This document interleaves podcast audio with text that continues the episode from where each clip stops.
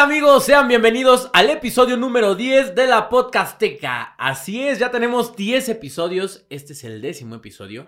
Y todo esto pues es gracias a ustedes, a que comparten, a que nos siguen, a que nos comentan, a que nos dan retroalimentación. Así que queremos agradecerles a todos ustedes porque sin ustedes no sería posible este capítulo número 10. Y como siempre saludo a mis amigos, socios, colegas. Willy, ¿cómo estás? Muy feliz porque ya es el episodio 10. Les fallamos por una semanita con lo del nuevo set, pero. Ya la otra ya. Sí, pero la otra van a ver, va a estar chido, va a quedar, va a quedar bien o eso esperamos. Y pues muy contento por. Bueno, la verdad no sabemos si les gustó tanto o no el de las caricaturas, pero de nuevo se los reiteramos. Coméntenos qué les pareció y más o menos qué rumbo es el que quieren que lleve eh, el programa, porque aunque ya tenemos como una dinámica que hacemos en todos, nos gusta saber cuáles son los temas que más les gustan a ustedes para pues seguir trayendo de ese tipo de temas. Así es, generalmente tratamos de, ver los comentarios y relacionado con eso es los temas que vamos tratando. Se van a dar cuenta del, del día de hoy. Chay, ¿cómo estás? Bastante bien y emocionado por el tema. Igual venimos de un tema un poco diferente a lo que veríamos acostumbrados, pero dándole el toque que creo que a los demás les gusta. Y creo que el tema de hoy igual va a estar interesante para la gente. Y bueno, no quiero iniciar sin antes recordarles que nos sigan en todas nuestras redes sociales en YouTube, en Spotify, en Facebook, en todas las plataformas de podcast. En todas estamos como la Podcasteca. Y en nuestros. Eh, en nuestras redes personales que van a estar apareciendo por aquí abajo para que nos sigan, no sean gachos, ahí denos un like, un comentario y ahí vamos a estar siempre dispuestos a contestarles. Y el día de hoy tenemos un tema. ¿Por qué no le preguntaste a Chay cómo está, güey? Yo no pregunté. Ah, sí, entonces no escuchaba. Acaba de tener un déjà vu. No, puedes preguntarle otra vez. está grabado. Es más, es más, puedo reproducir lo que dijo Chay. Ah, sí, ya, ya recordé. Solo por un momento creí que no se lo habías preguntado. Willy, ¿cómo estás? Bien, bien. Vamos a matar, ya, ya, ya quedó claro. El día de hoy tenemos un tema bien interesante. El día de hoy vamos a hablar un poco de la vida de algunos de los escritores de novelas o de literatura de terror más famosos, pero vamos a platicar un poquito de cómo era su vida o de cuál era la sociedad o el entorno en el que se desarrollaban realmente. Esto comenzó porque pensamos que todo aquel que escribe literatura de terror, pues es como una persona extraña, eh, que no conoce la luz, que todo el tiempo está en la oscuridad, que tal vez es como un vampiro. Y, todos son pues, vampiros, ¿no? todos son vampiros. Y pues hoy nos vamos a dar cuenta de cómo era la vida de cada uno de ellos. O por lo menos tratamos de agarrar como los más emblemáticos, ¿no? Sí, o algunos importantes a lo largo de la historia, porque pues escritores y autores hay miles, yo creo, de, todos los géneros, pero agarramos algunos de los más conocidos y de los más importantes en, este ámbito del terror. Y aparte tratamos de agarrar algo un poquito más contemporáneo, porque si recuerdan en el segundo capítulo hablamos de Mary Shelley, de Bram Stoker. Bueno, que uno de ellos no está tan lejos, ¿eh? que es poquitito después. Pero creo que la gente lo conoce como un poco más contemporáneo. No lo relaciona, estoy casi seguro. Es que eh, es uno del, que te enseñan en la primaria. o sea, del que en la primaria por lo menos uno de sus trabajos te ponen a leer, pues yo creo mínimo. Entonces, por eso suena más el nombre que Mary Shelley, que Bram Stoker, que fueron los que escribieron otros libros importantes, ¿no? ¿No les tocó a ustedes el güey en la primaria que iba a vender así como librillos? Como Ajá, que te vendía el, periquillo, Sarmiento, ¿no? Y aparte te vendían uno de ese, ese, siempre te vendían uno de ese autor, siempre, siempre, siempre, junto con el de mil chistes colorados y acá, ¿no? Mil chistes colorados, ¿qué pasó, ese, ese a mí nunca me lo vendieron. ¿A qué clase de, de, de primaria ibas? Unas bastante paupérrimas, pero gracias a Dios salimos con bien de ahí. de color, no mames, ya. Chistes colorados. Bueno, la idea es ¿Cuáles eran los chistes colorados, Shay? no, ya no me acuerdo, no lo puedo decir en cámara, chaval. Son muy colorados. Pero sí sabía, eran los chistes blancos a unos y estaban los, chistes colorados, ¿no? Los más subidos de tono. los ya después de dos chelas ya empiezan, empiezan los colorados. Cuando el tío borracho ya se abrió la camisa hasta ¿Qué pasó, hijo? Ese ya estuvo muy colorado. ¿eh? No, no, no, Soy borracho, pero mira, todavía te entiendo las peladeces que estás diciendo, ¿eh? Bueno, la idea era esa. Bueno, la idea es esa, que conozcan un poquito más de la vida de los autores más importantes y vamos a hablar un poquito de sus obras.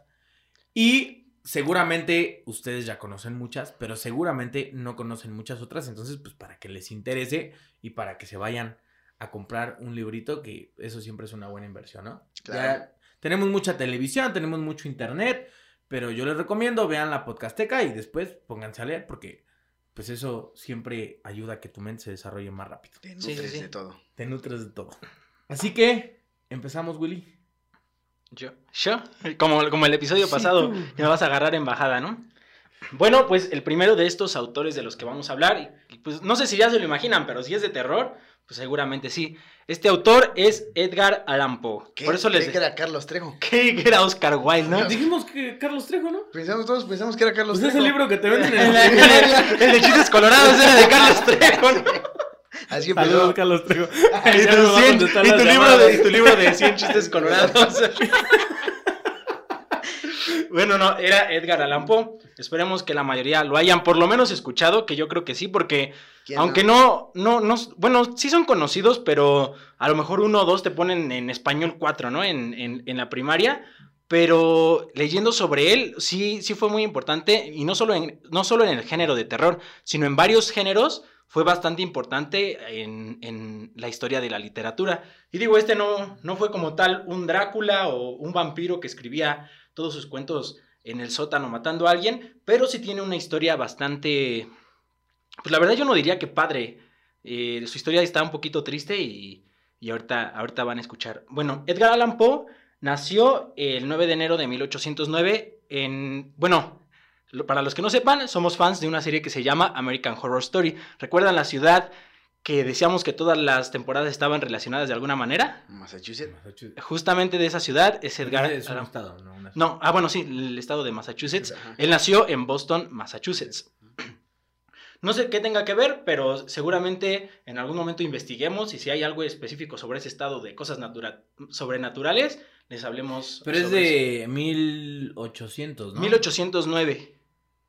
O sea que por poquito y le toca las... No, pues como 60 años, ¿no? ¿Le toca qué? Le toca la serie, ¿no?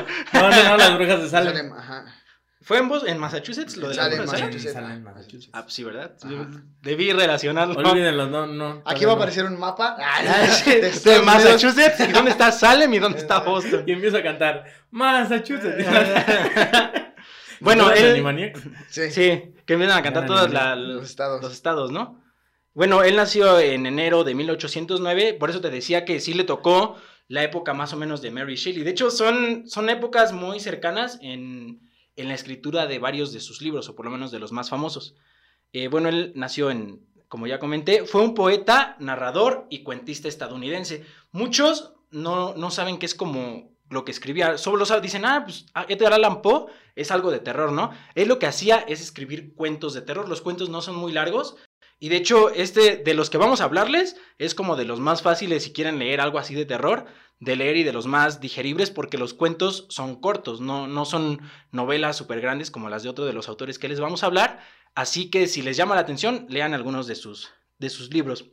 Bueno, Edgar Allan Poe nació y a los dos años de edad sus dos papás fallecieron. Sus, sus papás eran actores de teatro y fallecieron por lo que tuvieron que adoptarlo unos señores acaudalados. Bueno, el señor era el acaudalado, John Allan, que es justamente de donde toma el apellido de Allan Poe. Pensé que era su nombre. Yo también. Alan, Alan parece nombre, pero en este caso era era, Alan. era, era su apellido, Alan, por eso es Edgar Allan Poe. Bueno, él acogió a Edgar Allan Poe, bueno, John Allan acogió a Edgar Allan Poe. Continuemos, continuemos. Bueno, eh, él, era tenía una familia acaudalada y en esta época en Estados Unidos todavía existía la esclavitud, todavía no se había dado como la guerra que hubo allá para abolir la esclavitud. Entonces, cuando él era niño, había muchos criados de la raza negra, había niños, había, pues sí, gente que trabajaba con su familia y que estaba de alguna forma cercana con Edgar Allan Poe. Y esto es importante porque él de niño escuchó, bueno, de niño y también de grande, escuchaba historias de esta de la parte de la raza negra. Estas historias pues hablaban de cosas sobrenaturales, de muertos, hasta de zombies. O sea, él ya escuchó, empezó a escuchar como historias de zombies y desde pequeño le empezó a interesar como todo este mundo. Sin embargo, no era muy como muy padre la vida que llevaba con, con estas personas porque sí eran como muy Estrictas. como muy norteamericanos, o sea, muy democracia, muy gente blanca, o sea, sí llevaban como una ideología muy estricta en esa Donald época. Trump. Ajá, y a él, por ejemplo, le gustaba escribir. pero pues obviamente su familia no la apoyaba. Él de hecho tuvo un trabajo con, con su papá en, en uno de, los, pues, de las empresas que tenía, pero él al poco tiempo renunció. Él estuvo estudiando en la universidad y, y trabajaba en este lugar, pero como les comento, pues renunció. Y él poco después entra al ejército y en el ejército pues lo dan de baja porque pues, seguramente por la vida que había llevado lo era muy indisciplinado, o sea, no, pues, no era una persona como normal, por decirlo así, sí tenía como muchos problemas y esto se iba a acrecentar todavía más adelante. Cuando él está en la universidad, él empieza a probar el alcohol, como a muchos les podrá ocurrir, y se hace adicto tanto al alcohol como a las apuestas. Entonces, ahí fue, y esto es Y importante a los también. chismes. Y a los chismes. los chistes colorados. El- A los chismes col- Sí, o sea, él, él se hace adicto. No sé si a los chistes colorados, pero se hace adicto al alcohol y a los juegos. Y esto es importante porque varias de sus obras tratan estos temas. De hecho, hay una, la más conocida de él, que dicen que fue como un, o sea, como que casi casi estaba viendo el futuro de lo que le ocurriría más adelante. Bueno, él estudió y todo, y ya cuando él, eh, él era muy creativo, él ya cuando salió de la universidad, escribió una vez en un, él no tenía mucho dinero, y de hecho durante toda su vida fue como de bajos recursos.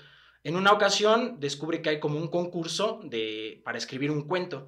Él dice, ah, pues voy a entrar, lo escribe y se gana 50 dólares. Y entonces de ahí lo contratan en un periódico para que empiece a escribir.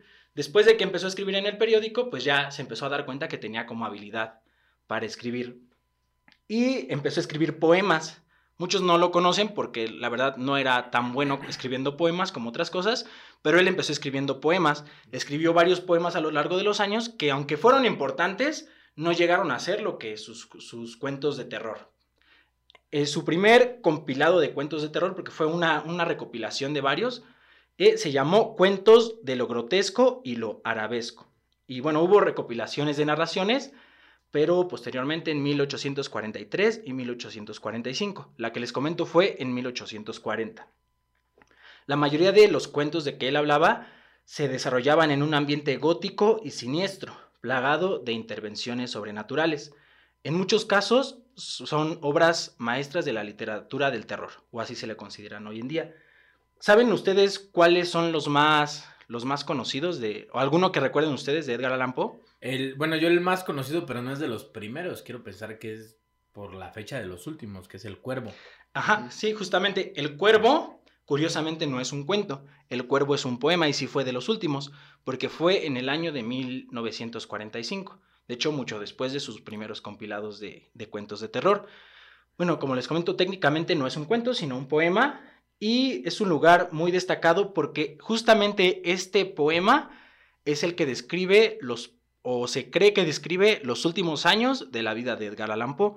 Trata de un cuervo, bueno, El de Brandon Lee. el de Brandon Lee, ándale. Brandon Lee. No, el protagonista de este cuento pierde a su, pierde a su esposa y entonces cada día llega un cuervo a su casa, pero se dice que el cuervo tenía ojos demoníacos y muchas cosas. Entonces esta persona empieza como a, ponerse loca, empieza a perder la razón y se cree, o sea, increíblemente esto pasó antes del fallecimiento de la esposa de, de Edgar Allan Poe, pero que fue como premonitorio a lo que le iba a pasar después.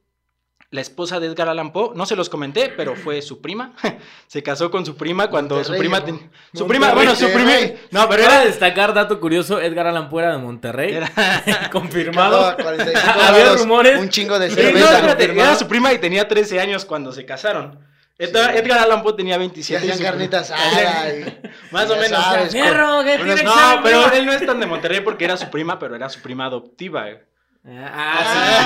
Ah, bueno. Sí, es verdad, porque era del norte, pero un poquito más para abajo, sí, ¿no? sí, sí. Ahí con las primas adoptivas, sí, con las de sangre. Ah, no. Guadalajara, no, Poquillo nomás. Eh. Saludos a Monterrey. Bueno, entonces él, cuando su esposa, su prima, falleció, falleció dos años después de que escribió El Cuervo.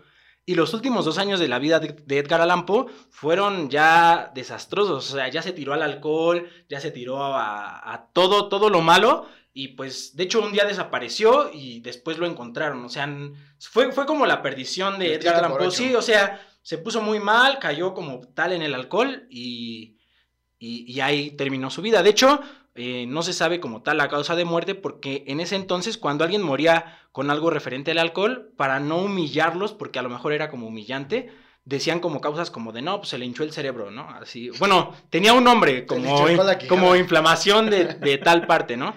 Y no se dijo que murió como se tal. Se le rompió su caja de risa. Se le rompió su caja de risa. Y bueno, él falleció a, en 1949 a los 41 años de edad. Pero bueno, detrás de eso dejó un legado bastante importante. Seguramente no lo saben, bueno, ya lo saben porque se los dije hace un rato, pero seguramente los que nos están escuchando no lo saben. Edgar Allan Poe es el precursor de todas las novelas policíacas de la historia, porque él escribió la primera novela, bueno, no novela, era un cuento eh, policíaco, se llamó Los Crímenes de la calle Morgue, y se ha considerado con toda razón a Edgar Allan Poe como el fundador de la novela de misterio y detectivesca. Así que si les gusta Sherlock Holmes, ya, ya saben a quién. Sí, sí, sí. El, primero. ¿Dónde? Normalmente cuando te hablan de Edgar Allan Poe lo relacionas o tú, o sea, yo por ejemplo, a mí me dicen Edgar Allan Poe y lo primero que se me viene a la mente es el cuervo, igual. Sí. O sea, como que lo relacionas luego luego con el terror, pero él fue como importante en todas, todos los ámbitos. Como la literatura. En, la literatura en general, pues él inventó, inventó el género policíaco, que hasta hoy en día sacan series y series y series y siguen sacando, y novelas, pues ni se diga, ¿no? Y bueno, también les quería hablar de algunos de sus, de sus otras obras, que a lo mejor no son tan conocidas, pero son como las más importantes. El, siguiente es El gato negro y es curioso que muchos de estos cuentos realmente tuvieran relación con su vida, aunque en teoría los cuentos normalmente son de ficción, en su mayoría los cuentos son de ficción, esto parece casi casi como que se basó en, en problemas que él tenía en su vida real, porque el gato negro también toca un tema de alcoholismo. Él tiene una esposa y tienen un gato negro que se llama Plutón, pero pues él es el protagonista del gato negro, es adicto al alcohol. Entonces, después de cierto tiempo empieza como a perder la cordura y empieza como a obsesionarse con el gato, como que le empieza a tener miedo y empieza a sentir que el gato lo va a matar. Entonces llega muy enojado y todo, y cuando ve al gato, cuando llega, digamos, de su peda, llega borracho y le hace daño al gato. En una ocasión le saca un ojo y, y lo deja, ¿no? Entonces el gato también pues le empieza a tener miedo. Esto sigue siendo recurrente, le hace daño al gato y todo, hasta que en un momento pues llega a, tal desesperación, a tal locura, que llega borracho y mata al gato, a este gato negro. Pero tiempo después, poquito tiempo después, empieza a sentir remordimiento, lo que viene siendo su cruda moral, ¿no? empieza a tener remordimiento de este gato y decide ir a comprar, bueno, no a comprar, a conseguir otro gato. Otro gato. Y sí, y sí lo consigue, consigue un gato negro que curiosamente también le faltaba un ojo. La única diferencia con el anterior gato es que este tenía como una parte blanca en su pecho. Y pues pareciera que la historia se Pareciera chiste de gallegos. Pareciera chiste de gallegos, pero bueno, se consigue al otro gato y tiempo después, igual por el alcoholismo, empieza a tener el mismo problema que tenía con el otro gato. Le empieza como a odiar, a desesperarse todo, hasta que le sigue haciendo daño pero en una ocasión llega a su casa y no encuentra al gato. Entonces estaba su esposa y su esposa intenta detenerlo y el protagonista, pues en la locura que tenía, mata a su esposa. Y pues básicamente este es una, un cuento que habla como mucho de la como de la desesperación, de la locura y de la culpa, porque esta persona pues todo el tiempo vivía con culpa. Y te digo que lo bueno, les digo que lo curioso es que es como muy similar a lo que vivía Edgar Allan Poe. No, se descarta que estuviera en algunas cosas basadas en como en, su vida, en su vida personal. Y hay una parte donde Edgar Allan Poe menciona que, que el alcohol no lo... Bueno, que el, el alcohol no era lo que causaba la locura, sino la locura era lo que causaba la adicción al alcohol. El siguiente de estos cuentos, ¿eh? ya saben, ¿eh? Aguas, porque algunos, algunos de ustedes que, les guste eh, echar la pisteadera, pues en una de esas también tienen como sus problemillas, ¿eh? Que pierde la América y que llegan y que madrean a alguien en su casa. o a su esposa, aguas, léanse el gato negro para que... ¿eh? Que porque no puedes matar a Drácula, llegas y madras a tu esposa. sí, no. Podría ser. El siguiente cuento del que les voy a hablar también está de alguna forma ligado a su vida personal. Es curioso porque sí son muy de terror y si tú te pones a leerlos, están como, como tétricos, como siniestros, como era su estilo en este tipo de literatura. Se llama El barril amontillado. Y esta historia se cree que Edgar Allan Poe la, la escribió después de escuchar una leyenda cuando él estuvo en el ejército, porque justamente habla de una, pues de un militar en el que, ¿cómo, ¿cómo les explico? El militar le hizo algo a otro militar, ¿no? Pero no tan gacho. Y entonces este militar, el otro, se enojó y planeó una venganza muy, muy, muy siniestra para desquitarse del que, el que se lo había hecho. Y esta se dice que es una leyenda que Edgar Allan Poe escuchó cuando estaba en el ejército. No es seguro porque pues él nunca lo dijo, pero se cree que, que esto es lo que pudo pasar y en eso se basó en el barril amontillado. Y bueno, esas son las, las más importantes de Edgar Allan Poe, o de las que pueden eh, escuchar y leer, porque son muy cortitas. Por ejemplo, El gato negro tiene 19 páginas. Entonces está padre porque es diferente tipo del terror que tenemos hoy en día. Digo, ha evolucionado muchísimo el, género, pero sí es como muy, como muy tétrico, te, te, te, trata como de ambientar mucho en, en, lo que está, ¿no? Entonces, hasta cuando lo lees, tú te imaginas a Edgar Allan Poe como muy oscuro. Aunque tú no lo puedas ver y lo estés leyendo, pero te lo estás imaginando con un ambiente como muy, muy oscuro. Y, y, es, y está padre ver que la mayoría o muchos de esos cuentos tenían como hasta inspiraciones en, en su en vida, vida personal. personal. Es que realmente de repente relacionamos el género de terror como con fantasmas o con demonios. Y si nos ponemos a citar alguna de las palabras que nos dijo Antonio hace unos días, pues sí tenía demonios, ¿no? A lo mejor no eran babilónicos, pero imagínate todos los que estaban en su cabeza. Y eso es lo que, a final de cuentas, pues hizo el, pues todos los libros que escribió. Existe como un debate entre quién fue el precursor o quién fue el primero en escribir eh, esta literatura de terror, porque también Lovecraft es de esa época, aunque no inició escribiendo. No, pero por ejemplo, eh, lo que te comentaba, eh, me parece que Mary Shelley, en cuanto a terror, eh, escribió antes Frankenstein que, que Edgar Allan Poe, sus primeros cuentos de terror. Entonces, la verdad yo siento que venía de antes, había cuentos antes y por eso no mencioné que él fue como el precursor, pero sí fue como con él como un boom en el que empezó a leerse mucho terror y yo creo que durante todo ese siglo el terror, bueno, no, no durante ese siglo, hasta la fecha sigue siendo uno de los géneros más gustados por la gente. Estúpido, pero sí, sí. este gustito extraño, ¿no? No es extraño, está, está padre, yo siento, Es que sí ¿no? pasa, porque por ejemplo hay mucha gente que no es tan... A mí me gusta mucho el terror, pero a lo mejor igual de otras cosas, ¿no? O sea, tanto se puede considerar a lo mejor de un asesino, una película de un asesino, lo consideran ya como terror. Y hay mucha gente que realmente a veces le hace sentir incómodo ver dos, tres películas de terror seguidas, porque si no, este güey está loco, ¿no? Pero sí es como un gustillo que tenemos muchas personas. Sí, aunque tenemos como cierta tendencia a algún tipo de terror en específico. Por ejemplo, eh, estamos viendo la quinta temporada de American, American Horror, Horror Story. Y lejos de ser una historia de terror, es como muy sangrienta. Entonces, sí. no es como lo como que a mí gore. me. Ajá, muy gore, ajá. No es lo que a mí me encanta. A mí me gusta más como fantasmas, posesiones, todo ese show. Pero, pero es pues vampiros. bueno. Ya. eh, pues sí, pero digamos que te lo. O sea, no es el qué, sino el cómo, ¿no? Entonces, tú puedes escribir una novela muy romántica de vampiros o puedes hacer una novela muy sangrienta de vampiros. Yo prefiero la romántica, ¿no?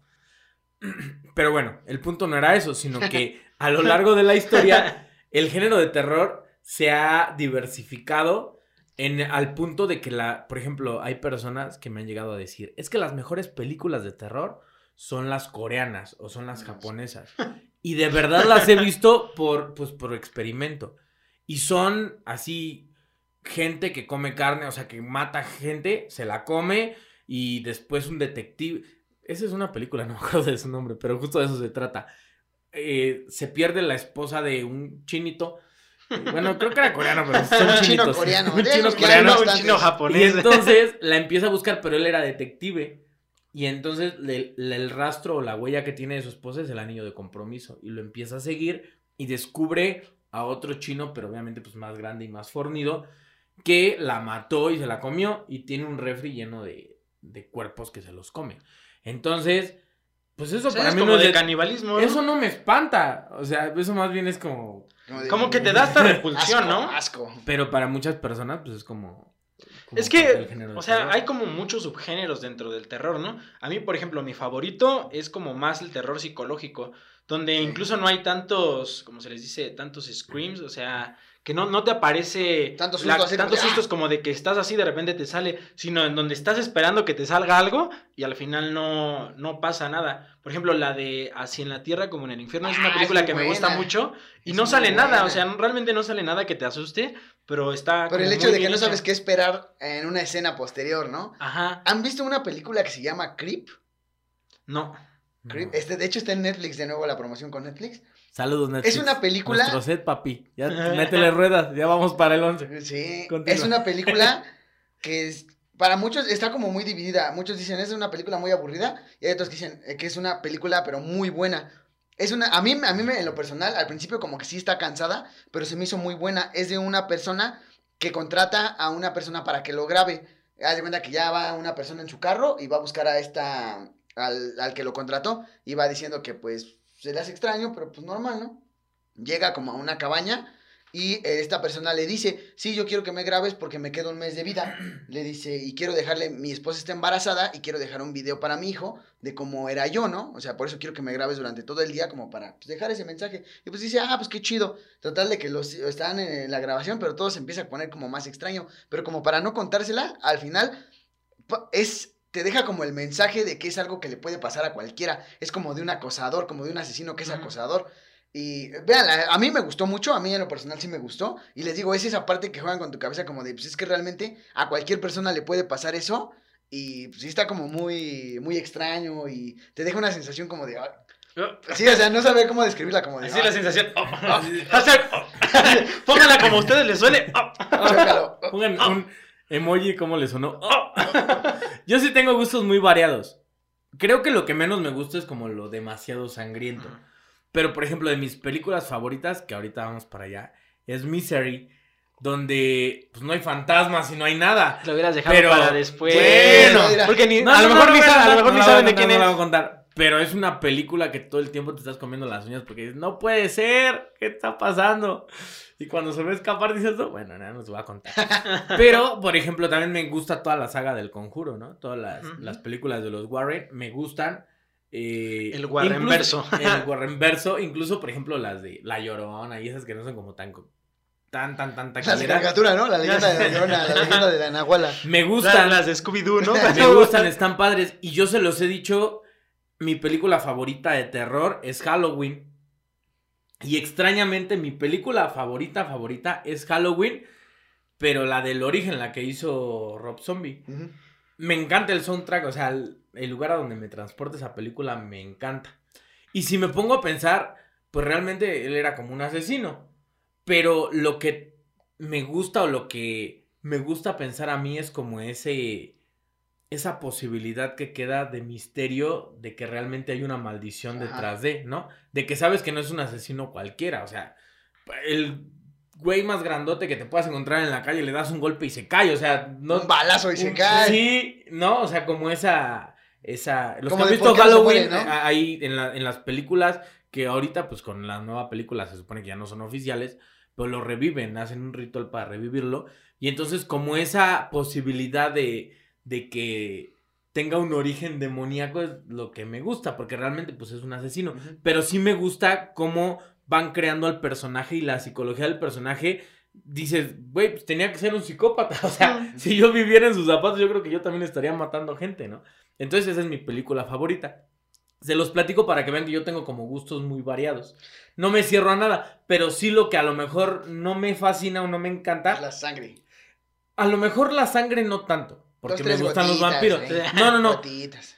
El que sea injustificada. O sea, como que nada más avienten sangre por aventar. Sí, Tripas y cosas Sí, así. sí, ¿no? sí. Por ejemplo, hace poquito les hablaba de una película que se llama, en inglés se llama Vacancy, en español se llama Hotel sin salida, algo así. Hotel Vacancy. hotel, sin- hotel sin salida, algo así.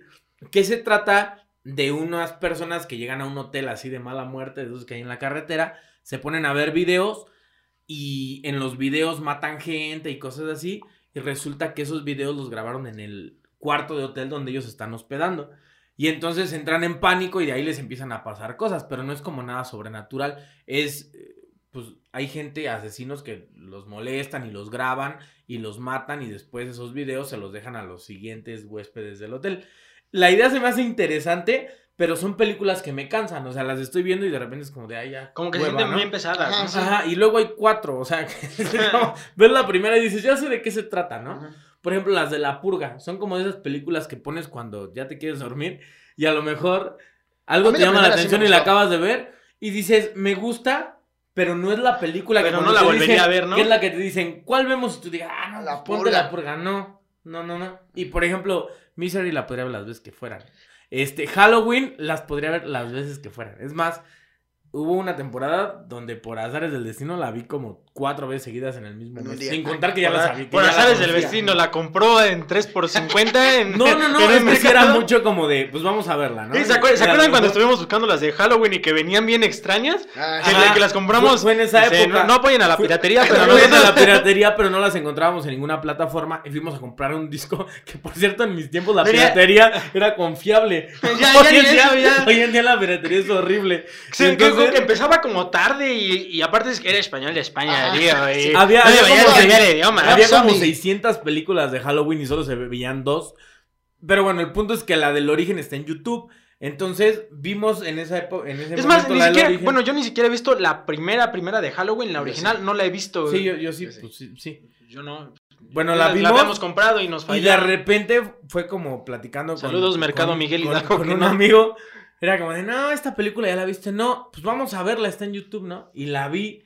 Y luego a otra persona la... O sea, yo andaba recomendando Halloween como si me pagaran este regalía. Porque de verdad es una película que me gusta mucho. Entonces, por ejemplo, las películas como de mis favoritas, esas las puedo ver sin parar y, y no pasa nada. Pero las otras, pues es como de, eh, estuvo palomera, estuvo buena, nos pasamos un buen rato y se acabó, ¿no? Y Pero ahorita hasta ahí. que mencionas, por ejemplo, la de Misery, les vamos ahorita a hablar de otro. Y yo creo que es, si no, actualmente el más importante, de los más importantes que ha habido en este género de terror. Yo siento que es el más famoso en la actualidad. Sí, o sea, no hay. Después de Carlos Trejo, tenemos Ah, que claro. aclararlo porque Claro, o sea, con el Sí. bestseller que tiene, no, o sea, no, no compites, ¿no? no se compite, güey. ¿Cómo? Que dicen que ese güey vendió más que cañitas, o sea, bueno, a ver, escúchenlo.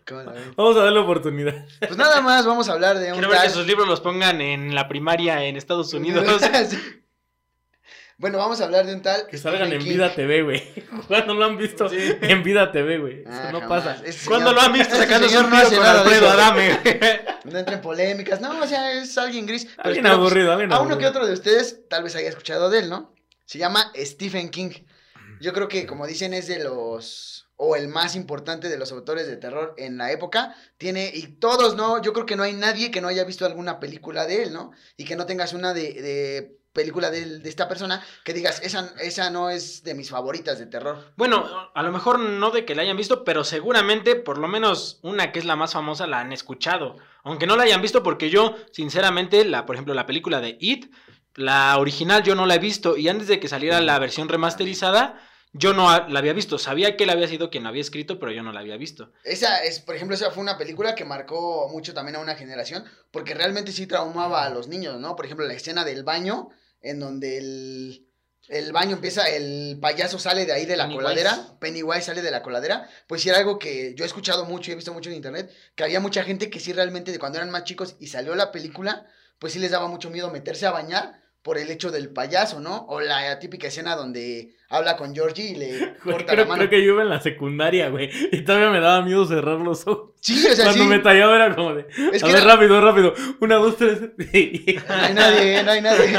Sí, exactamente. Y, y no solo esa escena, yo creo que también una de las más famosas, la de Georgie, ¿no? Donde le corta la mano el payaso en la coladera. Aunque es más impresionante en la nueva, en la otra está Ah, más sí. Arizona. Sí, porque hasta sale, creo que se lo come y nada más deja ahí un cacho de brazo. Y, o sea, ya está más tecnológico, pero sí era una película muy buena. Pero bueno, Stephen King es estadounidense. Tiene un seudónimo que se llama, bueno, se hace llamar Richard Bachman, con el cual igual este, dio a conocer algunas de sus obras, que no son tan conocidas por el mismo hecho de que usó el seudónimo, pero también son muy buenas. Él nació el 21 de septiembre de 1947 en Portland. Además convivió con su padre. Bueno, no apenas pero fue muy poco, ¿no? Él al cumplir dos años, su papá los abandona a él, a su mamá y a su hermano, dejándolos pues ahora sí que sin nada, ¿no? Su mamá tuvo que trabajar, tuvo que hacer muchas cosas para poder sacar adelante a él y a su hermano. Y pues esto sí causó como una... Pues algo, algo feo igual para Stephen porque pues desde muy chico... Mi Para canal Steven. Stephen, justamente Para el. Steve. Mi Para compa mi- para Stephen. Ya sabe. El pen. Así le decimos los compas. Bueno, para el señor King. Sonó peor. Déjalo en Stephen. Déjalo en Stephen. Déjalo en Stephen. Para Don King. este, Después de escribir novelas de terror, empezó a representar boxeadores. Búsquenlo, Don, Don King. King. Kong. Kong. Ay, Bueno, anda- entonces, ¿qué dijo muy- de- qué Andamos muy simplones, ¿no? ¿Qué dijo Stephen entonces? No, pues bueno, es que él sí tuvo que trabajar. Ya dinos. Eh, ¿Qué, ya, qué te, platicó? ¿Qué te platicó? No, no, no, bueno. Ya me contó en una charla que tuvimos que pues sí, o sea, él tuvo que trabajar desde chico para ayudar también en su casa porque pues realmente no tenían recursos, ¿no? Y hubo algo que de niño mucha gente dice que sí realmente lo traumó, pero él dice que no, o sea, fue como algo de... "Eh", que él vio cuando uno de sus amigos quedó atrapado en unas vías de del tren y fue arrollado y partido a la mitad por el mismo tren. Y de hecho mucha gente piensa que a partir de esta experiencia fue cuando Stephen este, comenzó a escribir las historias de terror, pero él ha dicho que no, o sea, fue una escena común y corriente para él, ¿no? Él, este, Es que, bueno, haciendo como un poquito de énfasis en eso, a lo mejor son escenas que no te trauman así de por vida, pero que sí se quedan en tu subconsciente. sí, Yo, por ejemplo, me ha tocado ver varias escenas traumantes a lo largo de mi vida. No les voy a contar todas, pero les voy a contar, por ejemplo, dos, ¿no? Cuando iba en la secundaria, iba yo cruzando el puente peatonal y una persona se cruzó por abajo y un carro a 70, 80 kilómetros por hora se lo llevó, ¿no? Entonces, en ese momento, pues tienes 14, 15 años, no sé. Te sacas de onda y a lo mejor es como de, no, pues no sé, ¿no? Vámonos, vámonos. Y, y aparentemente no pasa nada. Pero yo la tengo clara, o sea, te podría dibujar el carro, te podría dibujar al sujeto. O sea, sí son experiencias que se quedan O guardadas. sea, no bien dibujado, pero te lo dibujo. No, pues dibujo precioso. Y otro, ese no tiene, ese tiene menos, debe haber sido como en el 2014, 2013, 2014. Iba al ensayo de una obra de teatro, Acuacalco, y le pedí a mi mamá que me acompañara. Bueno, realmente que me llevara porque no, pues era hasta Ujú. Acuacalco y no había como transporte. Entonces yo tenía que llegar al ensayo y me acompañó y una señora trata de cruzar corriendo la calle, brinca a la banqueta y se regresa. Y lo- un conductor de una combi de esos que te quieren espantar, de le voy a echar el carro para que se espante, pues le hizo así, pero como la señora se regresó, le dio de lleno. Y entonces recuerdo mucho la escena, y si mi mamá me está viendo, se va a acordar de la escena, donde pasamos a un lado, o sea, nosotros vimos cuando atropelló a la señora, y pasamos a un lado y estaba la señora pues tirada de que la acababan de atropellar, ¿no? Y hace un par de años, igual, viajando a la Ciudad de México, voy pasando por Indios Verdes, los que son de la Ciudad de México, y había un sujeto partido a la mitad. Le- No era- crean que es tan mala la Ciudad de México. no, o sea, No, no, tiene no. sus cosas buenas He también. tenido mala suerte tal vez, porque hay personas que me han dicho, yo en la vida he visto nada. Bueno, una vez nos Ah, no, no sé si tú no. Tú ibas dormido, creo, cuando vimos el carro incendiado. ¿O sí lo viste? No, sí me acuerdo que vimos un carro incendiado incendiado, sobre yo- insurgentes. Y Ah, aparte bueno, no al era así final como... de- sí, o al sea, sí final de estaba- insurgentes a un carro incendiado, y eso tiene un año. No, menos, ¿no? Mm, No, sí, como un año. No. Menos y menos, menos, menos. menos. de tener dos, tres meses de eso. No, fue, fue, fue todavía el año pasado, ha de haber sido por diciembre del año pasado. Pero vimos un carro incendiado. No, y esa vez a un motociclista, creo que lo había atropellado un trailero, entonces estaba partido a la mitad. Y entonces, obviamente, nadie te va a juzgar. Pero tú pasas así como de no veo, no veo, no veo, pero pues sí le echas un ojito, ¿no? Y son cosas que tú dices, eh, pasando ya se termina. Y vean, tiene un podcast que está hablando de Sí, puras cosas. Pero se te queda. Se no te tiene queda nada que ver, ¿eh? Se, se te queda en el subconsciente. Entonces, solamente para contradecir a mi compa Stephen, A Stephen yo creo que, que sí tuvo algo que ver. Sí, Pero, pues, también. Pero, pues, bueno, él menciona que para él lo que lo marcó para esta cuestión del género del terror fue que encontró un baúl que era de su papá, el que los había abandonado, y en él había una colección de libros de terror. Y él, pues, ahora sí que se los aventó todos, y de ahí surgió esa como, como gusto por el género del terror. Él comenzó a, escribir desde muy joven eh, para ayudar a su mamá con la cuestión de los gastos. Él vendía algunos cuentos a sus compañeros de la escuela. Los escribía así muy tétricos, ya sabes. Y se los vendía para que los leyeran, le pagaban y con eso podía ayudar a su mamá pues, a- por la cuestión de sus gastos, ¿no? Termina la escuela y este se mete a dar clases y ahí conoce a la que es su esposa, es una escritora y ella lo incentiva para que comience a escribir y escribe su primer libro pero lo curioso de esto es que, bueno, algunos yo creo que sí conocen la película porque se hizo una adaptación, aparte un poquito más actual, que es la de Carrie. Este libro él lo comenzó a escribir cuando se casa con ella y solamente que él a la mitad dice, ¿sabes qué? No me gustó el libro y lo tira a la basura.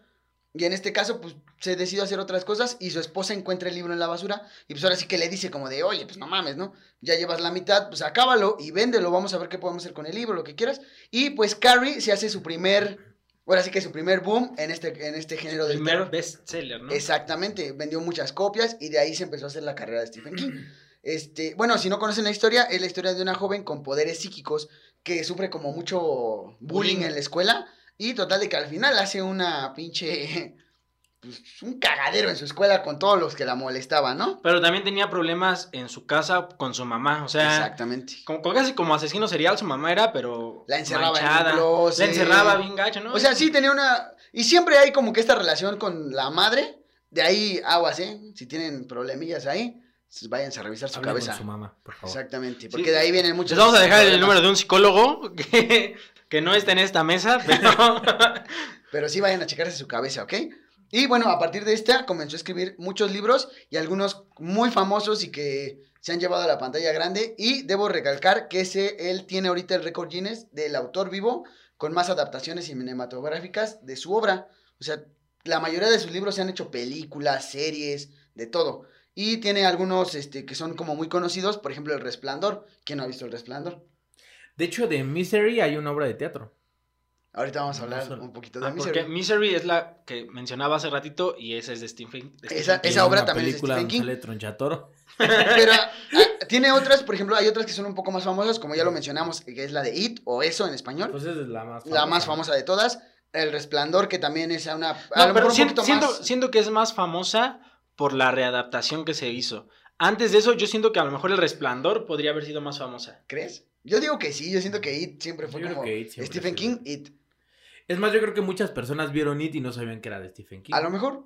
Pero está, por ejemplo, esa, lo que es la de. La de Carrie, por ejemplo, la de El Resplandor. O sea, eh, por ejemplo, también Cementerio de Animales, ¿no? ¿Quién no ha visto Cementerio Ah, sí. Hay una película vieja de esa que es muy buena y está la adaptación. Que de hecho a mí también la adaptación actual me gustó también mucho película. cambian cosas, pero, Sí. pero está padre igual. Aunque este, el mismo Stephen King ha dicho que la del Resplandor es la película más asquerosa que él ha visto. No le gustó. Lo único que él rescata es la actuación de Jack Nicholson, como se llama Danny Torrance. Eh, sí es muy buen actor y hace un muy buen papel, pero dice que no se le da la importancia a los verdaderos fantasmas que tiene el hotel. Y él, él de hecho hizo una película aparte sobre el Resplandor. Él hizo su propia película, solamente que el problema es que pues, era muy larga. Y a la gente como que tampoco no le gustó mucho por el hecho de... No se quería Dura siete días y medio. Empiecen a ver y en el siguiente episodio de la podcast nos qué tal está. Exactamente. Pero tiene algunas obras que no son tan conocidas y que realmente, o sea, son muy buenas. El problema, bueno, no problema, pero sí tiene como esa parte Stephen King, que tiene libros muy largos. Y hay mucha gente que no los termina de leer por lo mismo de que son muy largos. Pero la gente que los ha terminado... Largos y de letra chiquita. Ajá, exactamente. Y, pero la gente que los ha terminado realmente dice que son, pues, obras maestras en esta cuestión del terror. Vámonos, vamos a hablar primero de la que ya hablamos mucho, que es la de Misery. Esa es una película que no es muy conocida y un libro, sobre todo, que no es muy conocido de Stephen King. Mucha gente no la ha visto. Pero como dice el Pachus, es una... Bueno, a mí también yo creo que sí ha de ser de mis películas favoritas, porque habla como de este, esta, cuestión, esta cuestión psicológica, de que también algo a alguien famoso, a lo mejor hasta a ti mismo, como les mencionaba en la película de Creep, es algo que te puede llegar a pasar, ¿no? Y que se adaptan las cosas también a que, por ejemplo, en este caso, este, es un escritor, ¿no? Se llama Paul Sheldon, y él tiene una novela muy famosa que se llama Misery, habla de una chava y total de que es un boom. Y ahí, y tiene su fan número uno, total de que ella sabía, to- to- ella sabía todos los movimientos del autor.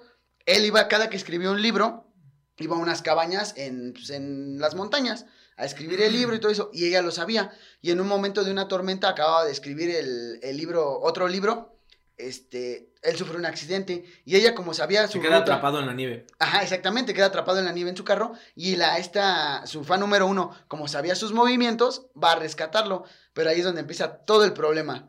Porque y le digo, no les quiero spoilear porque la neta si la pueden ver y la pueden buscar, me parece que está ya no está en Netflix, ¿verdad? No, creo que está en Facebook. Si la buscan así en Facebook. No, sí, de verdad. Creo que esta la pueden bajar de pelispedia.com, pero los subtítulos los tienen que bajar de subtítulos de stephenking.com. Como dato. Van al mercado Miguel Hidalgo. En el puesto 3 piden la película. Porque en el pero 4 no, porque viene con español de. España. No, sí, en serio. Está creo que en Facebook, ahí la encontré. Oh, es que, vean, eso es lo que pasa cuando la gente no entiende del cine de arte. De no, arte. no lo encuentras en todos lados. No, pero sí creo que si la quieren ver está en Facebook, pónganla así en el buscador Mi serie Stephen King y ahí está la película completa. O busquen dónde está. Porque nos pasó con el Atlético San Pancho. ya la subieron a Amazon. Ya la subieron a ¿Ya? Amazon. Ya. Sí, y nosotros la Nosotros vimos en una viéndola en, calidad en baja calidad, creo que se veía. Grabada como de celular así, ni se parecían los personajes. No, pero esa sí se ve bien. Yo la vi en la pantalla en Facebook y este, se veía bien. De hecho, no tiene mucho que la vi. Creo, creo- creo que cuando empezó la cuarentena. Yo les digo La que mejor se a vayan a Pelispedia y ahí la van a encontrar. O busquen, debe estar en alguna plataforma, seguramente. pues búsquenla y si la encuentran, pues ahí me dicen en dónde estaba. Y les digo, o sea, la película es muy buena, pero es eso, como del terror de que dices, te da miedo que tú estuvieras en esa situación, porque, eh, o sea, el, el autor no puede salir de la casa de la, esta, de la gorda, ¿no? Y, y, o sea, no, sí, o sea, ahí sí juega un papel que, o sea, Dijo un- gorda porque. porque está gorda. No, y juega un Yo papel diría, ahí sí diría mamada, eh, porque- Es que sí, o sea, sí juega un papel importante porque hasta se pone al Es tiro que con acaban de meter a Chumel Torres por discriminar. No queremos que nos pase Dice, lo mismo. dice, no, a la chocoflan, eh. No, a, la, no, a la llenita. Bueno, A la gorda, pues así se le dijiste, Chay, ya No, es continúa que con tu el- historia. o sea, ahí sí juega un Ay, nosotros podemos decir gorda, güey, porque nosotros somos gordos, güey. pues Entonces, sí, realmente Sí, ellos sí. son gordos. es como los negros que le dicen negros a los negros, güey, ellos pueden hacerlo. Pueden güey. hacerlo. Sí, pues sí, en este caso sí juega un papel importante porque de hecho hasta se saca un tiro con él. Creo que le dan hasta un, este, un, ¿cómo se podrá decir? Una, bueno, un golpe con una máquina de escribir y no más, se vuelve a parar y lo agarra, le pega, pero pues véanla para que se adentren en esta película o lean el libro, que me parece que el libro es como mucho más gráfico, descriptivo de todo lo que pasa, ¿no? De hecho hay una escena muy importante en la película que sí cambia con el libro, que es, no sé si te acuerdas, donde le pega en un pie, en los pies con un mazo. Pues en el libro no pasa así. En el libro hay un cambio. Ahí no le pega en los pies con un mazo. eh, sí, en los pies con un mazo, sino ahí se los corta con una sierra, ¿no? O sea, hay como ciertas cosas que cambian que dices. Es que, Es que para que entiendan, ella es muy fan del escritor y lo tiene, supuestamente lo está ayudando a recuperarse porque tuvo un accidente, pero lo tiene secuestrado. Entonces, cuando él se da cuenta que lo tiene secuestrado, él le dice así como de, mándale una carta a mi Mi hija. hija, ¿no? Dile que estoy aquí. Ah, sí, ya se la mandé. Pero resulta que no le manda nada. Entonces lo tiene secuestrado. Cuando él se da cuenta, trata de huir, pero pues ella se da cuenta que trata de huir y entonces el clímax de la película se trata de él tratando de huir y ella eh, como frustrando todos los intentos de huida. De hecho, hay una parte donde él consigue que ella se vaya, le, le pide no sé qué Unas cosa. hojas de. Una, como un papel especial Ah, con ya, el porque ella le pide que le escriba algo. no, no, no. Lo, lo que está, bueno, yo lo que entiendo, bueno, no entiendo, sino sí pasa, y que está muy chido, es que realmente ella es muy fan de lo que escribe el escritor y tiene un libro que no está terminado. Ajá. Entonces, la, esta persona que secuestra al, al protagonista le pide que termine el libro porque quiere escucharlo. Y él le pide un papel especial con el que él hacía, bueno, todos sus libros. Y ella en lo que va a comprar el papel, él intenta, busca la forma de cómo escaparse. Y cuando tú dices, ¿ya se va a escapar? Pues no se escapa, ¿no? Lo bueno que no queríamos dar spoilers, ¿no? Pasa como No, en la que- película. Ese es creo que de las escenas, pues ya que estamos hablando de terror, ¿no? De las escenas más desesperantes que me ha tocado ver en el cine. La de Masacre en Texas. Mm, Cuando sí, sí, sí. logran huir. Y que lo agarra con un gancho, que lo agarra así. No, no, no, no, no, no, no. Huye, es que no me acuerdo si O es una le- chava. Cuando le corta la pata. No, creo que es ¿La una chava la que huye y le pide ayuda a alguien y le Ah. dice, sí, súbete y la regresa al lugar de donde estaba huyendo, ¿no? No, pero no es en esa, ¿o sí? Sí, sí, sí, es, un- es en una de Masacre en Texas, pero no me acuerdo en cuál es. No, te digo, ¿no es donde sale la hermana de Toreto? Es que hay varias, ajá. Esa es la del origen. La de Masacre en Texas. A lo mejor, origen. a lo mejor es esa. ¿Es en esa? Pero No, logra huir y sale a la carretera y se encuentra un carro y le hace la parada y le dice, ayúdame, no sé qué. Me están, este, nos mataron. Bueno, no nos mataron. Este, nos están haciendo no sé qué. Y se sube y la regresa al lugar de... Ah, no, no, no, no, no, no, no. Ya me acordé. Es que en esa parte, ellos, los protagonistas, encuentran a la chava que se acaba de escapar. Y ellos, ella se pone bien loca. Ah, porque ya, ya, le dice sí, que, sí. le dice, es que para allá no, es, para allá no es. Y de hecho ya se vuela la cabeza con una pistola que traen en la esa. Y pues es donde empieza como todo el problema porque ya traen todo el, el sangrenterío ahí en el carro. Porque ella no quiere regresar porque le dice, no, no, no, no se regrese. Por allá no es, Sí, regrese. qué escena Entonces, tan como- desesperante, ¿no? Ajá. Que dices, no, no puede ser. Sí. Ese, ese es, bueno, a mí también es el terror que me gusta. Sí. Como que dices, no mames, no te regreses o qué está pasando. y así es algo con lo que juega mucho Stephen King. Ese, ese terror como Como con la desesperación. con la desesperación. Y algo que él menciona que le gusta mucho es jugar con. Con la con ouija, la ¿no? naturaleza, no, con la naturaleza literalmente del hombre, que qué pasa en ese tipo de situaciones, cómo es la desesperación que te puede llegar a cometer o hacer algunas cosas que pues, realmente tú piensas que no harías, ¿no? Hay, otro libro que es muy, dicen que es muy bueno, la verdad no lo he leído, leí la sinopsis y todo para ahorita. Y el, dicen que el problema igual de este libro es que es muy largo, tiene 1500 páginas y aparte pues es de letra chiquita, ¿no? Que sí es un poco pesado, pero yo creo que les va a interesar porque habla de una pandemia como lo que estamos viviendo ahorita. Es, es la historia de terror posapocalíptica que empieza con un virus y acaba resultando en el enfrentamiento definitivo entre el bien y el mal. Una historia con múltiples, tramas que mezclan fantasía, política y religión a través de una colección inigualable de personajes memorables. Se piensa adaptar una miniserie de esta obra con un toque a la cultura popular. Se han intentado hacer algunas adaptaciones de ella, pero no, pero no se han logrado por lo mismo que es muy amplio el libro. En, así como rápido, se trata de un virus gripal que es creado artificialmente como una, posi- una posible arma biológica. Hagan de cuenta el coronavirus. Ajá, hagan de cuenta eso. Por eso lo metí y quería mencionarlo por la cuestión que se está viviendo ahorita. Se extiende por Estados Unidos y el mundo, provocando la muerte de la mayor parte de la población. Los supervivientes tienen sueños comunes en los que aparece una anciana y un hombre joven. La anciana los incita a viajar a Nebraska para combatir a Randall Flagg. Este Randall Flagg me parece que salen muchas de las obras de Stephen King. Un, abomin- un abo- un abominable personaje que lidera las fuerzas del mal y busca la aniquilación definitiva de la humanidad mediante un temible arsenal nuclear. Mm, El miedo se presenta de forma de pandemia, de la cual tiene la culpa un virus que se escapa accidentalmente de uno de los laboratorios y el gran problema es que es tan efectivo que acaba muy rápido con la vida humana, tanto de la vida humana como con los perros y los caballos. Esto hace que la civilización como se conoce se empiece pues a pues a cambiar completamente como nos está pasando algo así, a lo mejor a más Mayor escala. mayor escala, pero es más o menos la idea. Y este, pues juega con esta parte de qué pasa con los hombres que se quedan, ¿no? Los hombres que no están muriendo, cómo, cómo luchan contra esa, ese cambio en la civilización. Y te digo que dicen que es muy bueno. Y de hecho, ahorita se intenta, se están intentando hacer la miniserie. Creo que va a tener Pero, 10 capítulos. ¿cómo se llama? Este, Apocalipsis, el libro. Se llama Apocalipsis. Aparte bien comercial el nombre, ¿no? Ajá. Y les digo que apúntenlo y la verdad, búsquenlo y si lo encuentran ahí en PDF, igual mándenlo o como quieran, pero sí creo que es, y por los comentarios que he visto, es muy bueno. Y les digo, si quiere adaptar una serie que va a tener 10 capítulos de, de, esta, de este libro, lo van a intentar adaptar a la cultura popular. A lo mejor puede ser por el hecho de la pandemia de ahorita, a lo mejor lo van a intentar adaptar a esta situación que estamos viviendo, pero pues para que igual le echen un ojo. Y ya como, pues último dato de ahorita de Stephen King, algo que también quiere hacer, no sé si recuerdan Viernes 13, la película de Jason. Él quiere hacer un libro sobre Jason, no sobre Viernes 13, sino él quiere hacer una, una serie de libros a través de cómo ve la historia Jason Borges, que es el protagonista, pero lo quiere ver a través del asesino, no del no de las personas a las que mata, O sino sea, casi cómo- casi como una precuela, ¿no? Para ver cómo fue su vida y todo eso. Exactamente, si conocen la historia, igual era un, una- un personaje que tiene problemas con su madre y viene como a algo como lo que mencionaban de Halloween, viene como de una cuestión como más diabólica, digámoslo así, la cuestión de que no lo pueden matar y que los viernes 13 va a matar a la gente que está en el campamento, ¿cómo se llama? Crystal Lake, me parece. Ahí, y él quiere retomar esa historia, pero del lado del asesino, y está pues como en pláticas viendo para crear los libros, por si les gusta Viernes 13, como para que también cuando salga le echen una ojeada. Pero no vean Jason 2000.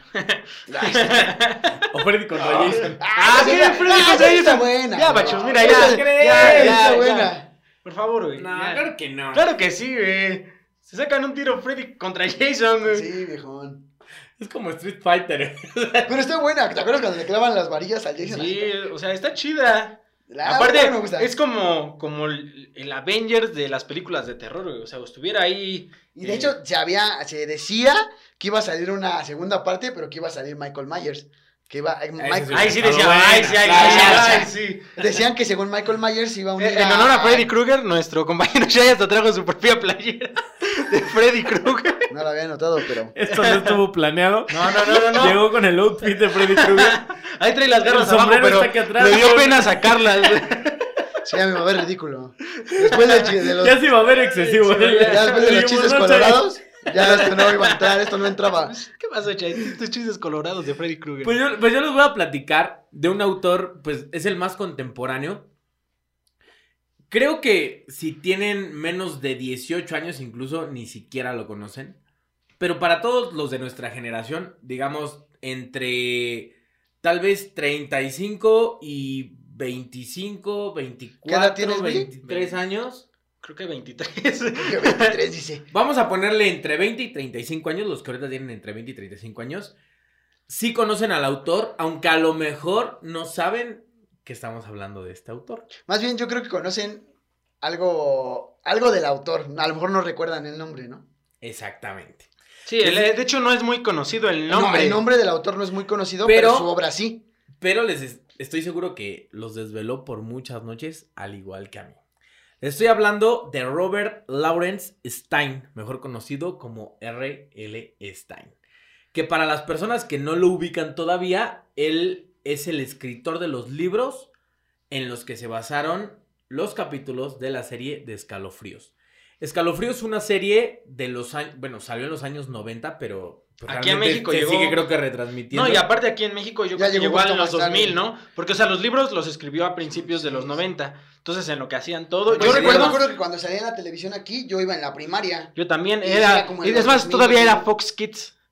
Fox Kids y después se convirtió en Jetix. Ajá, Ajá, pero en Jetix creo que ya no pasaban escalofríos. Sí, sí, sí. Ya después la pasaban en el 5, me parece que era donde ya. Ya ven que se tarda un chingo en llegar en- a la televisión abierta. Que fue cuando ya después de Fox Kids empezó a pasar a. a la Pero ha de haber sido aquí en México, yo creo que como 2002, 2003, Ujú. que ha de haber llegado, ¿no? Sí, yo también. Bueno, pues para todos los fans de la serie de Escalofríos, esta serie estuvo basada en una serie de libros que tenían el mismo nombre, se llamaban Escalofríos, y fueron escritas por R.L. Stein o Robert Lawrence Stein, que es su nombre completo.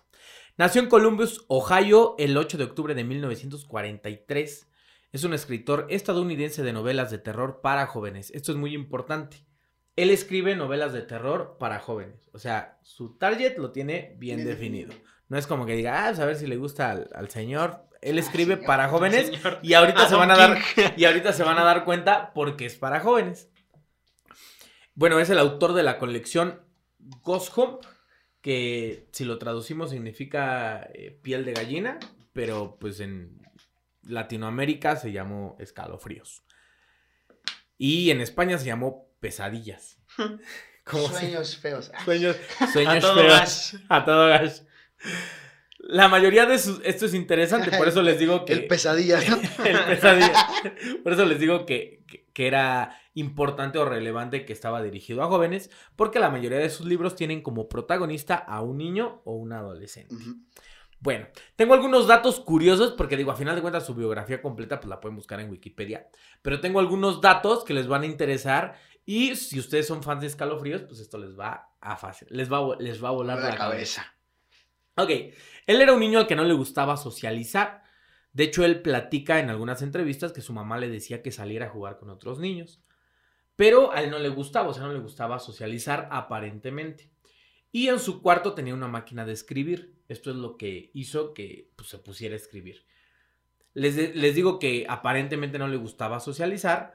Porque, bueno, a pesar de que pasaba mucho tiempo encerrado en su cuarto con la máquina de escribir, le gustaba escribir revistas. Cuando era niño escribía revistas. De moda. Y después se la mostraba a sus compañeros de la escuela para llamar la atención. O sea, no le gustaba socializar porque a lo mejor estaba como acomplejado con alguna cosa específica, pero cuando escribía sus revistas, como que las presumía, ¿no? Y así llamaba la atención.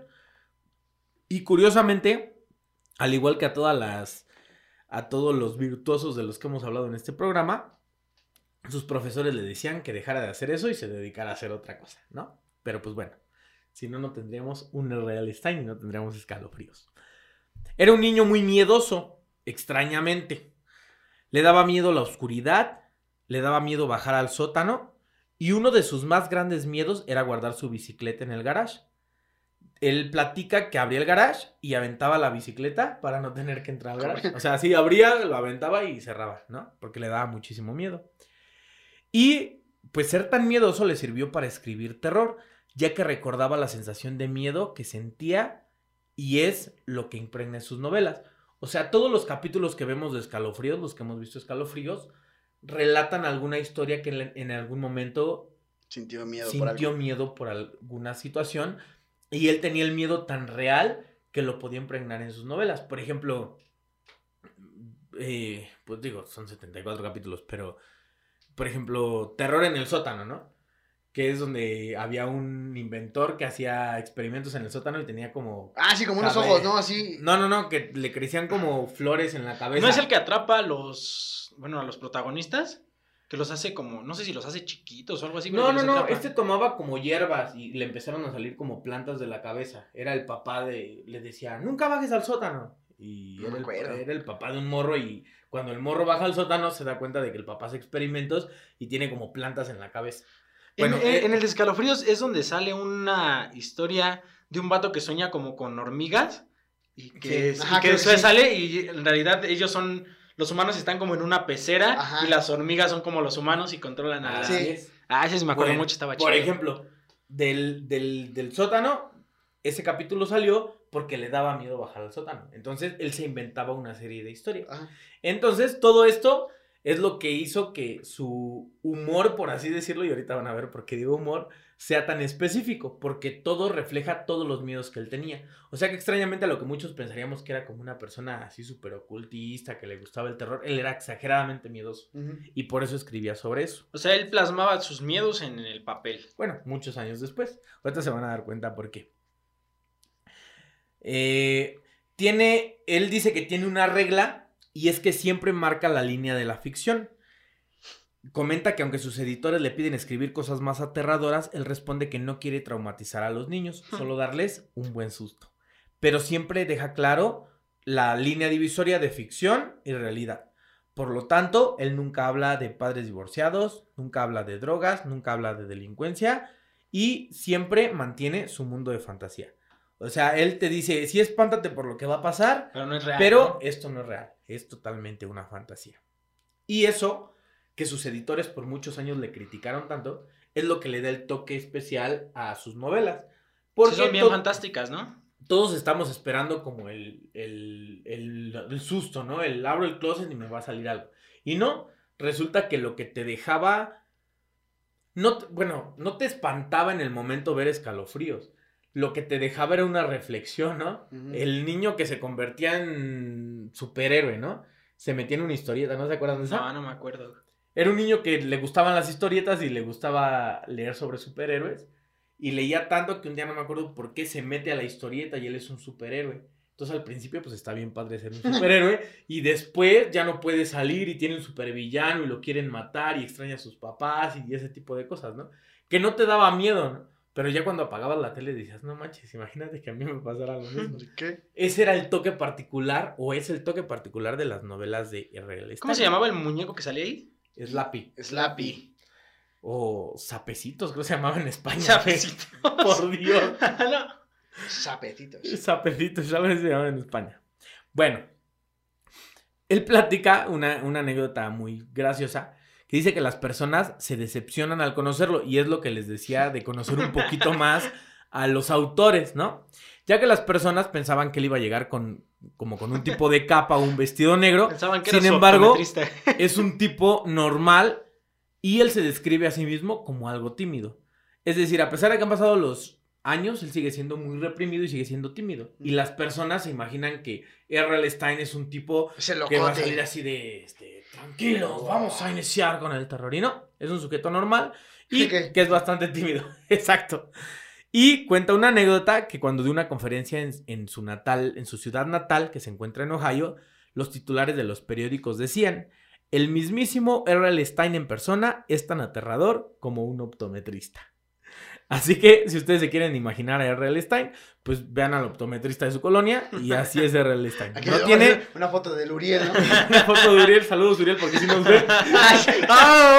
Pero sí, es el tipo más común que ustedes se pueden imaginar. Pobre Tú no, Uriel. Tú no. se pueden imaginar en su vida.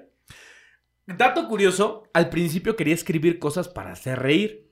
De hecho, su primer libro se llamó ¿Cómo hacer reír? Y... Sin chistes colorados. No, no, no. El siguiente... Sí que era, sí que era conocido, ¿eh? Llegó hasta la primaria del chat. El siguiente dato les va a volar la cabeza. Porque bueno, como hacer reír era un tipo, era un libro muy malo y que nunca hizo nada. Pero su segundo libro y que escribió por muchos años se llama 101 chistes de monstruos. Esto es en serio. Yo digo que el tercero sí fue el de 100 chistes colorados. Está como seudónimo de otro güey, ¿no? 101 chistes de Es que en español es 100 chistes colorados. en, en España. Y hiciera pues 101 chistes de monstruos. O sea, es lo que les digo. Ahí ya se ve reflejado que sí traía como la onda de los Ajá, monstruos, sí. pero los trataba de ser graciosos. Estaba a cargo de una revista que se llamaba Bananas, que era una revista de humor, y estuvo muchos años a cargo de esa revista. Sin embargo, pues cuando terminó, no sabía qué hacer con su carrera y de alguna manera que él nos explica, comenzó a escribir novelas de terror. O sea, nunca lo tuvo como, como claro, solamente de repente fue como, pues vamos a hacerlo. Escribió 87 libros de escalofríos. Y como él mismo lo dice, son demasiados libros para una sola persona. 87 libros, nada más de escalofríos, porque tiene algunas otras series que son menos famosas. Tiene dos películas, eh, tal cual, de escalofríos, pero hay nueve películas más basadas en sus obras. Nada como Stephen. No, no, no, pero pues, es más joven. Sí. ¿Quién sabe si en 10 años hay un podcast que hable de R.L. Stein? Sí. Tiene una serie de televisión que como ya lo comentamos se llama Escalofríos, que tiene cuatro temporadas y tiene 74 episodios. Pero hay otras cinco series basadas en sus obras. Por eso les digo, es como el autor contemporáneo que yo creo que todavía no ha dado el 100% de ¿Y sigue ¿no? escribiendo? Sí, sigue escribiendo. Pues acaba de salir, sacar película el año pasado. Pero él no escribió la película, ¿o sí? Sí. Ah, Él fue el, el que Él, escribió. él escribe todos sus guiones. De hecho, ahorita van a ver el último dato. Ese sí yo no lo sabía. Comenzó con escalofríos en 1992 y para 1994 escribía un libro por mes. Cada mes tenía que escribir un libro porque la gente se lo seguía pidiendo y lo seguía comprando. Fue todo un éxito y, súper importante, logró ser un bestseller sin publicidad, sin marketing. Y él dice que es como si los chicos compartieran los libros en una red secreta. Porque nadie supo cómo se hizo tan viral. Pero llegaron a vender 4 millones de libros por mes. Esto aproximadamente durante dos años. Ah, se calcula que en este momento llevan vendidos 40 millones de libros de escalofríos hasta el momento. Se tradujo en 28 idiomas. O sea que si ustedes lo quieren leer, pues está en español ya también.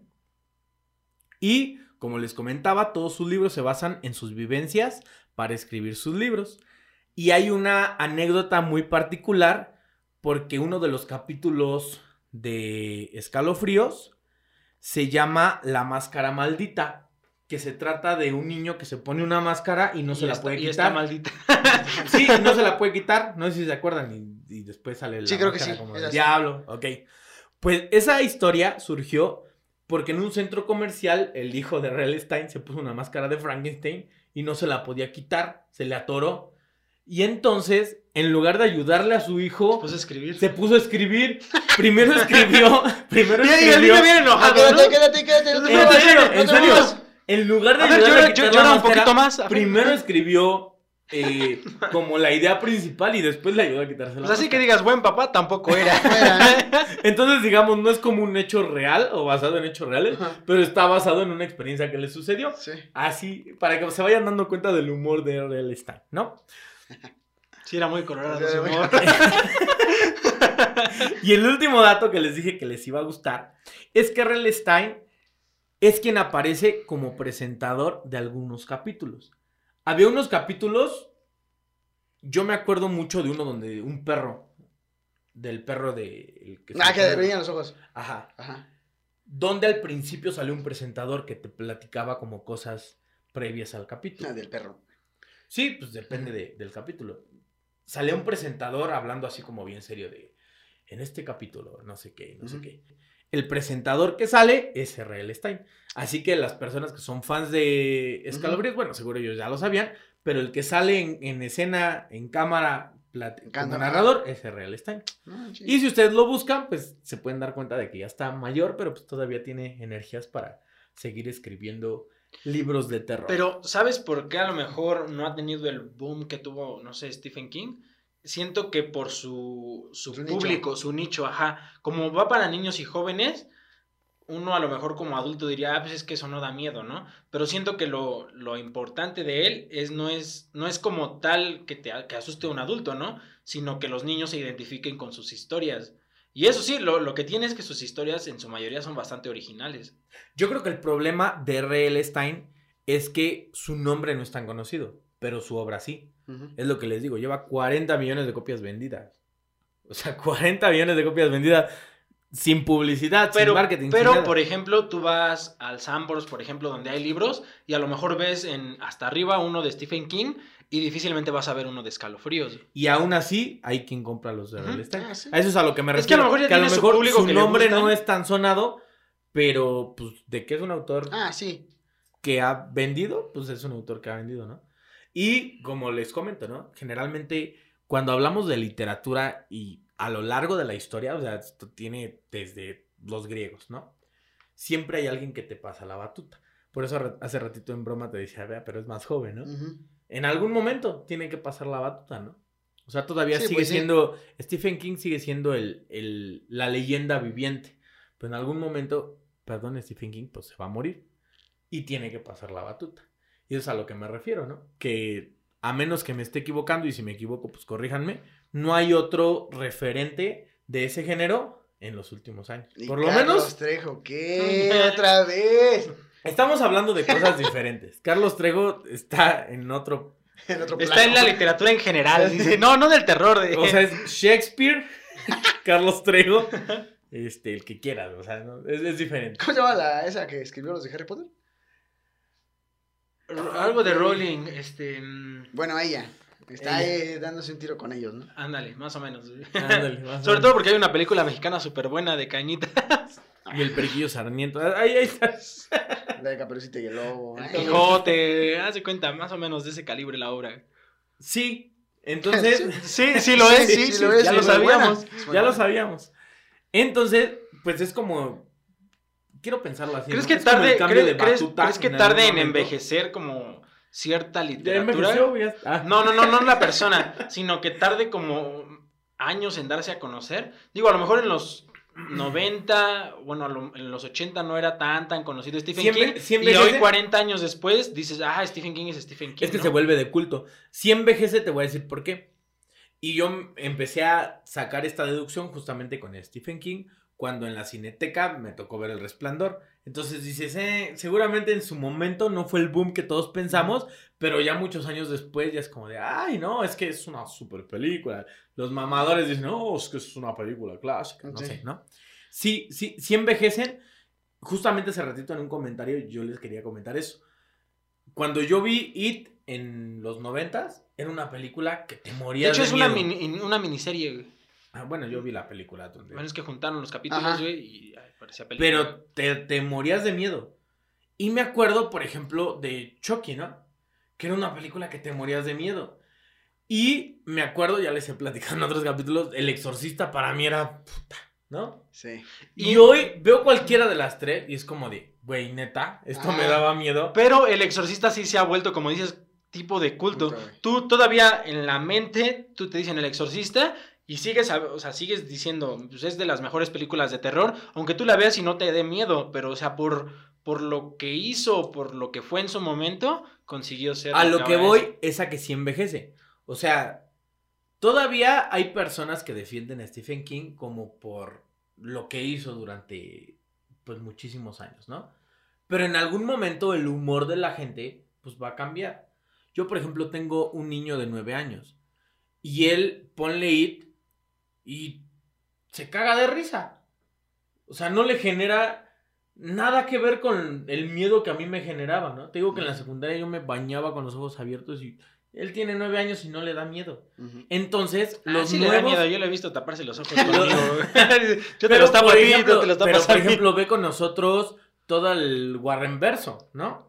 Y sí, cuando va a salir el, el grito, pues sí se tapa los ojos, que es normal, pero tiene nueve años. Yo a esa edad. Pues, Pero sí, por ejemplo, el exorcista no le da no miedo. le da miedo. O sea, eso es a lo que me refiero. Que en algún momento los nuevos escritores tienen que buscar una nueva manera de espantar. Y ahí es cuando vamos a ver esa transformación o ese cambio, ¿no? Sí. Entonces yo creo que sí. Pero el problema, sí el, el problema de escalofríos es que realmente no da así como mucho miedo. No, pero es lo que te digo, no es el miedo, sino lo que te deja pensando después. O sea, termina y es como de, ah, pues no estuvo tan feo, ¿no? Pero imagínate que te pasara, Y ¿no? ves una hormiga y Por las dudas, ¿no?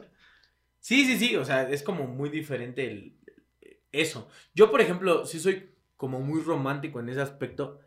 Y hace ratito que platicábamos, por ejemplo, de Stephen King, les dije, a mí sí me gustaría hacerme de una colección de libros de Stephen King, de R.L. Stein, pero tener el libro físico. Yo soy una persona que el libro físico, a lo que huele, lo que se siente, a mí me encanta, ¿no? Eh, yo sí soy como de la idea de, ah, es que ese libro está gratis en PDF. Yo sí digo, no, pues cómpralo, ¿no? Son- Yo siento que mejor son a veces es, 500. es como aburrido. No Son- sé, güey. Te no es cansa la mismo, vista No es también, lo mismo, ¿no? O sea, a lo mejor sí son. Es que ya ni son tan caros, a lo mejor 300, 400 pesos, o sea, no es mucho dinero.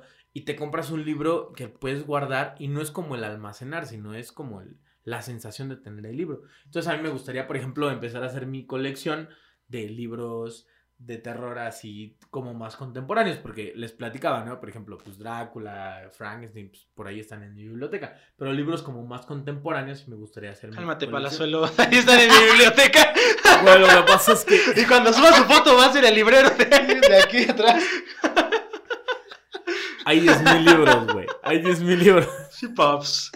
Ahí el que quieras, ¿eh? digo, Son, envidiosos, son envidiosos. Ellos nada más tienen el manual de, el de Encarta. El cubo de con.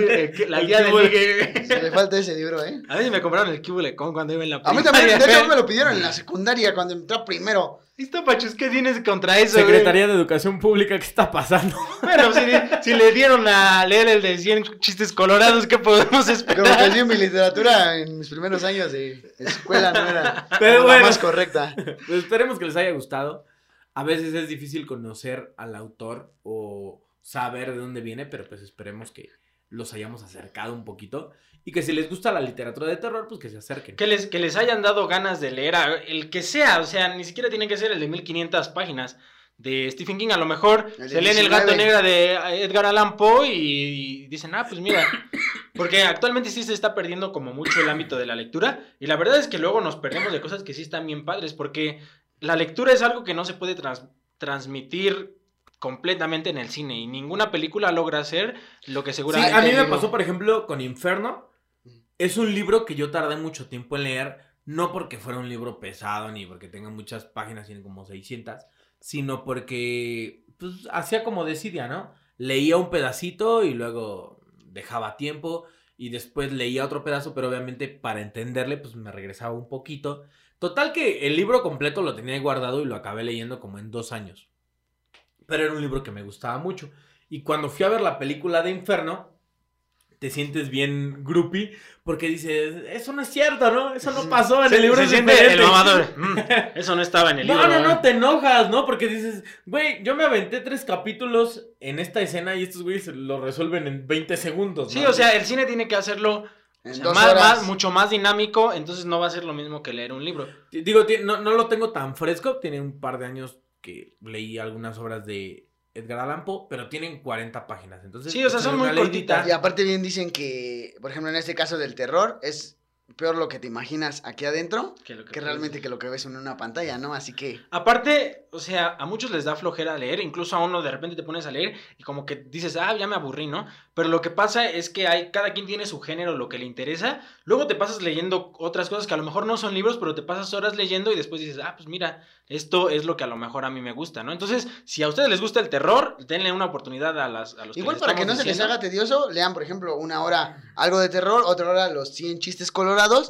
y van intercalando las dejar el lecturas. Eh, Chai se va a dedicar a escanearlo toda esta semana para poderse los Ahí está, ahí está, diría, ahí está en mi biblioteca. Ahí está en su biblioteca. Está en biblioteca. Si, si quieren terror, terror, yo les recomiendo cuatro. Lovecraft, Edgar Allan Poe, eh, Stephen, Stephen King, King. y R.L. Stein, denle una oportunidad. Y ya si quieren algo más clásico, pues ahí está... Está Cañitas, Stoker, ahí está, este, Mary Shelley, está Carlos Trejo, está Oscar White, están... Los clásicos clásicos. Exactamente. Pero pues abran un libro, e- ese es... El mensaje de este El capítulo, mensaje de este capítulo es- abran un libro. Pónganse a leer, vamos a ponernos como meta todos leer tres libros esta semana. Me Va, parece yo me, me, me rifo el gato negro, el cuervo y... Que no se andas Edgar Allan Poe porque esos no son libros, son poemas. Bueno, el gato negro sí es un cuento y también el barril amontillado son cuentos, no son poemas. Pero bueno, ¿algo con lo que quieran concluir? Pues nada más que eh, dejen sus comentarios, qué les pareció el episodio, nos sigan diciendo qué es lo que quieren ver y, se los repetimos porque nos interesa hacer el contenido que a ustedes les, le- les guste porque pues al final de cuentas es para ustedes. Y que nos sigan en todas nuestras redes sociales, síganse dando una vuelta por las demás, por Spotify, por YouTube, por Apple Podcast, donde puedan, para que también podamos tener reproducciones, reproducciones ahí. ahí también. Sí, sí, una y una, pues para que esté, esté Digo, variado. sí está chido el Facebook, pero pues también hay otras redes acá. Sí, sí, sí, o sea, no solo está Misery en Facebook, hay otras cosas, pero también váyanse a Spotify. Ah, recuerden porque ahí también está el audiolibro de Misery, entonces dense una vuelta por las otras redes y síganos. Pues ya que les digo, vean Misery en Facebook, si no lo encuentran en otro lado, y sigan en todas las redes sociales y a nosotros en nuestras redes sociales.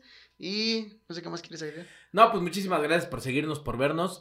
El próximo capítulo, ahora sí se los prometo, vamos a estar cambiando de set. Pero mientras eso pasa, síganos en todas las redes de la Podcasteca. Síganos, ya las apuntaron, en todas nuestras redes personales. Y muchas gracias por su apoyo. Ya saben que sin ustedes nada de esto sería posible. Esperemos que les haya gustado. Sigan comentando, sigan mandándonos mensajes. De verdad que, aunque a veces no los contestemos, pues sirven muchísimo de apoyo para nosotros.